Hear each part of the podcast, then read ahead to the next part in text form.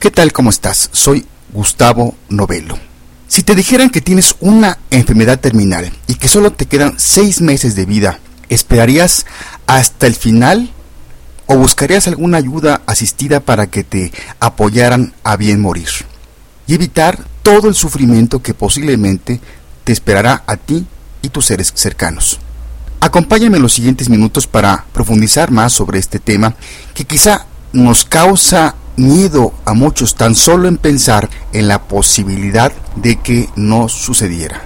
Salud Mental comienza después de esta breve introducción musical con Bon Jovi y su canción It's My Life.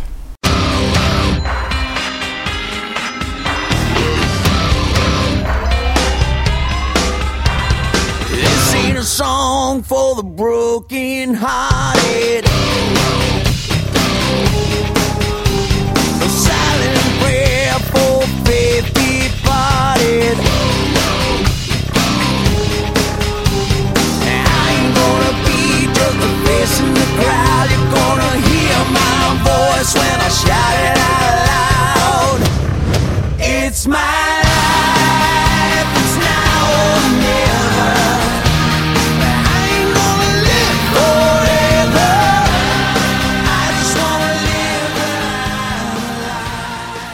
Me da mucho gusto que me acompañes una vez más en otro episodio de Salud Mental. En este caso número 134. Soy Gustavo Novelo y te saludo desde el Centro de Psicoterapias México en el World Trade Center desde la bella capital mexicana. El lunes 13 de mayo del 2013 se aprobó el suicidio asistido en el estado de Vermont, en Estados Unidos.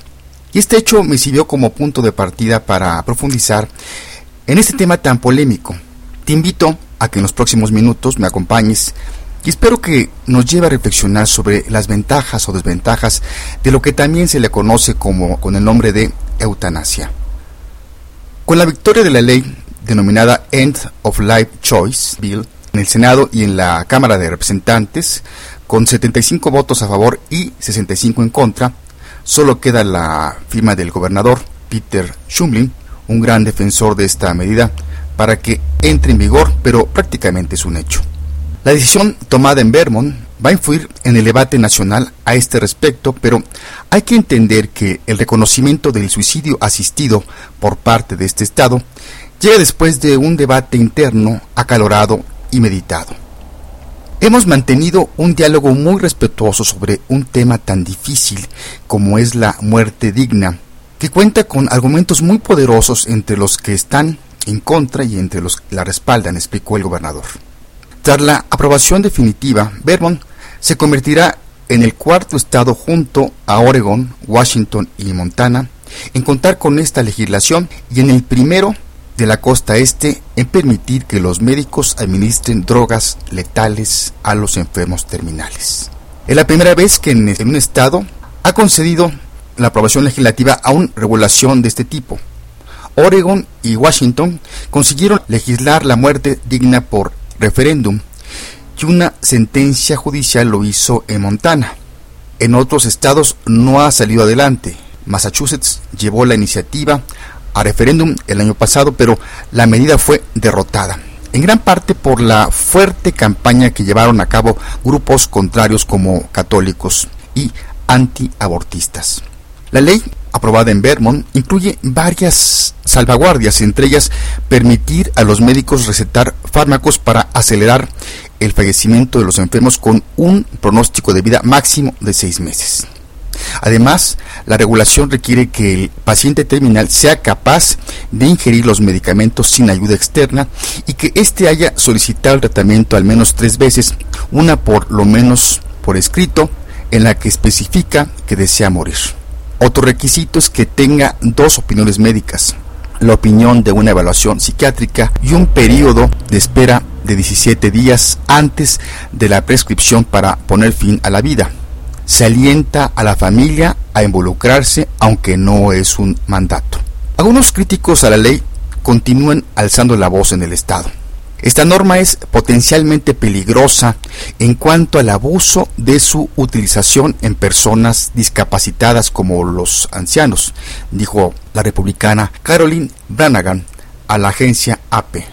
No se trata de cuidado médico, es justo lo opuesto, añadió. Mientras que entre aquellos que apoyan la medida el sentimiento es muy diferente, esta regulación no juzga el valor de la vida humana, sino que habla del valor de la libertad personal y del derecho a que cada uno pueda hacer sus propias elecciones, aseguró el demócrata Richard McCormack. Es un paso importante para los enfermos terminales de Vermont y un gran paso para toda la región y para el país, agregó un portavoz de The Patient's Choice. El suicidio asistido por un médico no es algo común en los Estados Unidos, en los estados que lo permiten. En Oregon, desde 1998 hasta el 2011, se han otorgado 935 licencias para administrar este tipo de fármacos, de las que unas 596 se han usado realmente. En Washington, estado que implantó la ley en el 2009, 103 pacientes terminales han solicitado el tratamiento y de ellos 70 lo han llevado a cabo. A nivel mundial está legislada la eutanasia en países como Holanda, Bélgica, Luxemburgo, Australia y Colombia, aunque cada una tiene sus requisitos. Como reflexión final yo diría que la eutanasia, muerte asistida o suicidio asistido, es un tema polémico así como otros temas que generan fuertes ideas en contra y enfrentamientos entre los que están a favor y en contra. Cada uno puede tener sus razones de peso para apoyarlas o rechazarlas. Es una decisión personal sobre todo y en última instancia de personas cercanas al enfermo, sobre todo si éste no tiene la capacidad de decisión como una persona en coma, por ejemplo, y que está mantenida con vida artificial. Pero yo incluso iría más lejos, pues yo diría que la eutanasia debería estar permitida a más situaciones y no solo a una persona que tenga una enfermedad terminal y que se le ha pronosticado seis meses de vida. Claro, habría que legislar al respecto y establecer algunas condicionantes. Existen miles de ejemplos en donde creo se debería permitir y yo solo mencionaré algunos. ¿Qué pasa con aquellas personas cuadriplégicas o con alguna disminución física o trastorno neurológico que están bien de sus facultades mentales pero que ya no quieren depender de terceros para cubrir sus necesidades básicas? Ya no quieren ser una carga más para sus familiares. O aquellas personas que simplemente ya no quieren vivir pues ya intentaron de todo y no quieren recurrir al suicidio trágico, como lo que escuchamos a diario, y que incluso corren el riesgo, si lo hacen, de no conseguir morirse, pero sí quedar dañados físicamente para siempre. O aquellas personas mayores que ya se murió su pareja, no tienen hijos o estos ya no ya se fueron o no se, no se hacen cargo de ellos, no tienen pensión o un seguro social y simplemente ya no quieren vivir y ser una carga social. Estos son solo algunos ejemplos Puede que estés de acuerdo conmigo o no, pero son una realidad. Yo creo que en países como en mi México, que es donde vivo, se debería empezar a legislar al respecto. ¿Quieres profundizar más sobre este tema? Te invito a que leas, por ejemplo, este libro que es, se titula Cuando la vida ya no es vida, Eutanasia, del autor Daniel Bejar, editorial Pax México. Y está este otro que se llama Eutanasia, Debemos matar a los enfermos terminales de Brian Pollard, Ediciones Rialp. Cerraremos con unas frases célebres.